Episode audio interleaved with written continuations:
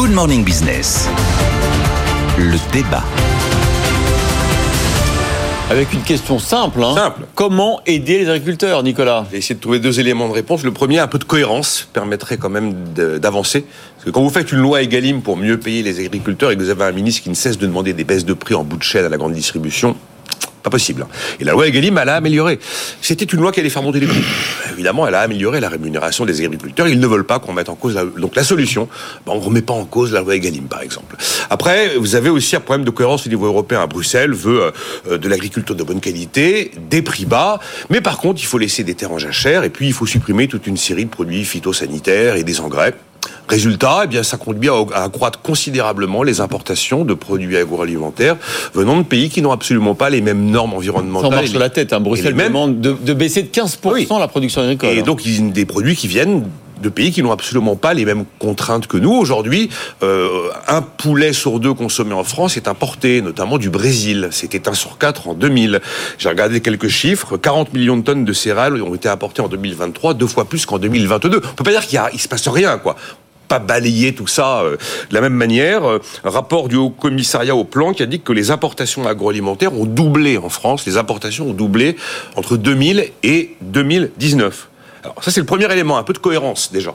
Après on, regarde les, sujets qui fâchent, on tente d'y répondre. L'histoire des revenus. La baisse de revenus, on ne gagne pas assez d'argent. Déjà, la loi Egalim, on l'a votée, on la respecte. Euh, la suppression de la niche fiscale sur le gazole non routier, on y va prudemment, doucement, pas trop vite, pas comme en Allemagne, où ça a mis quand même les agriculteurs dans les rues de Berlin. On a, un problème de coût de la main-d'œuvre en France, notamment dans l'agriculture, deux fois plus élevé en France qu'en Espagne. Bon, ben voilà, le coût de la main-d'œuvre, mais c'est pas un sujet agricole. Ensuite, les pressions environnementales et l'accumu- l'accumulation des normes. Comment fait-on? Quelle est la solution? Ben Déjà, on pourrait trans- transcrire en droit français ce que demande l'Europe sans aller au-delà. Parce que, par exemple, la FNSE, E alors moi, c'est pas un domaine sur lequel j'ai toutes les expertises, mais la FNSE indique qu'il y a 75 molécules aujourd'hui qui doivent être interdites sur le sol français et qui vont pouvoir être utilisées par le reste de l'Europe. Donc, on- ce réflexe de la surtransposition des normes, c'est quand même une spécificité française. Peut-être que la solution, c'est d'arrêter ça. Il y a une directive là dont on va beaucoup parler, une directive qui s'appelle IED pour émissions polluantes industrielles. Vous avez des élevages familiaux et des fermes qui vont être classés dans la catégorie usine chimique. Je crois qu'il y a quelquefois un souci de la norme et de la contrainte en Europe qui va un peu trop loin. Le problème, c'est que c'est probablement le domaine le plus abouti en termes de compétences européennes. Ce qui veut dire que les pouvoirs publics français n'ont pas la main sur tous les sujets. Ensuite, l'accès à l'eau. Là, j'ai pas trouvé de solution. Je ne sais pas comment on fait en sorte que dans cette région, on ait de l'eau. Les épidémies. Bah, les épidémies, il faut espérer que la vaccination ce soit la solution. J'en vois pas d'autre. La baisse de la demande, notamment dans la filière viticole, là je vois pas tellement la solution non plus pour faire que les gens boivent davantage de vin. La complexité administrative, elle est dénoncée dans tous les secteurs. La solution, un vrai choc de simplification qui n'a jamais eu lieu. Voilà les solutions que je peux imaginer comme ça. Jean-Marc Daniel, il y a un côté arrêter d'emmerder les Il y agriculteurs. a un côté un peu arrêté d'emmerder Quand les même, hein. agriculteurs. Oui, oui, moi je, je pense alors effectivement, je pense qu'il faut mettre de la cohérence, mais la bonne cohérence, c'est de supprimer la loi Egalim. Je pense Ah. que Ah bon si vous avez, si vous- il y a un seul économiste dans l'histoire des prix Nobel d'économie qui a eu le prix Nobel pour les travaux sur l'agriculture.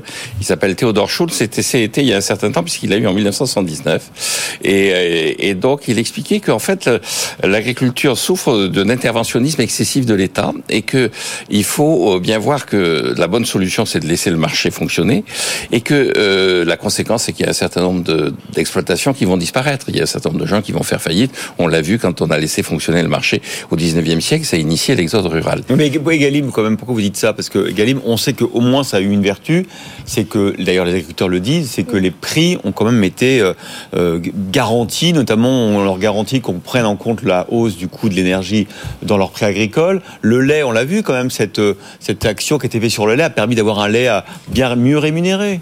Oui, non, je suis pas d'accord avec ça. Je pense Ah. qu'effectivement, le véritable enjeu, c'est le consommateur. Le véritable enjeu, c'est le Mais pouvoir d'achat global. toujours. euh, Ah, je- pas et, toujours, et alors la vraie question, effectivement, pour revenir à Théodore Schultz, c'est ce qui se passe, c'est que quand vous regardez le revenu des agriculteurs, vous apercevez que, comme dans beaucoup de secteurs, vous avez une partie qui est liée à un prix et une partie qui est liée à une subvention.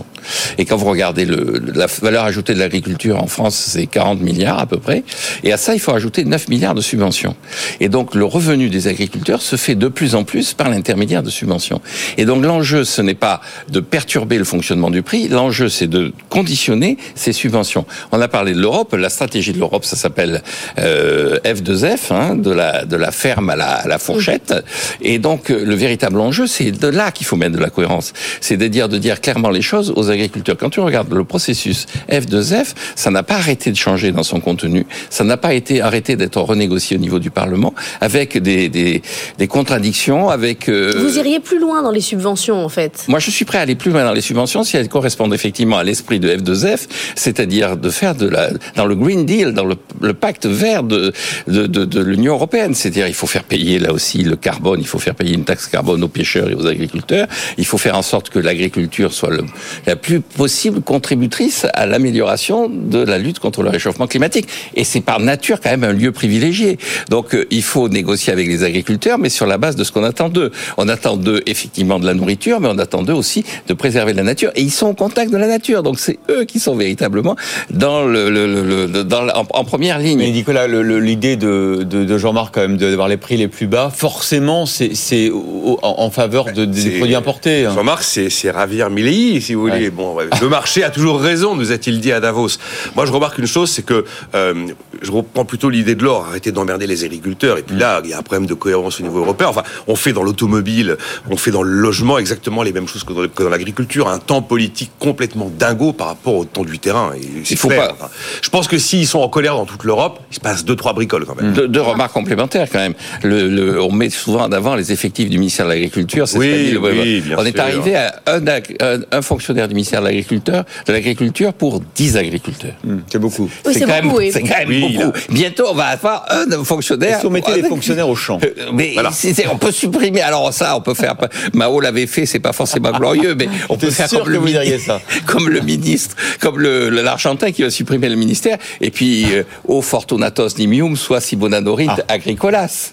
Évidemment. Évidemment. Alors ça, tout le monde l'a reconnu parce que dans Astérix, systématiquement, à un moment donné, on cite, dans tous les Astérix, on cite cette citation de Virgile, qui dit que fondamentalement, les agriculteurs sont heureux. Il faut qu'ils réalisent que par rapport à la vie, la vie dans les villes, la vie euh, euh, dans la promiscuité urbaine voilà, est beaucoup moins ça. agréable que la vie à la campagne. Ils sont au contact de la nature. Et donc, euh, il faut les respecter. Il faut leur dire qu'effectivement, ils ont un rôle qui n'est pas qu'un rôle de, de, de, de, puissance nourricière. Bon, la solution, c'est reliser Astérix, alors. Voilà, entre autres. Bon, je sais pas, Virgile, si, on a, je sais pas si on a aidé ce matin, faut, mais on a fait ce qu'on a pu. Il faut essayer d'être assez basique. Virgile, les géorgiques. Bon. Merci à tous les deux.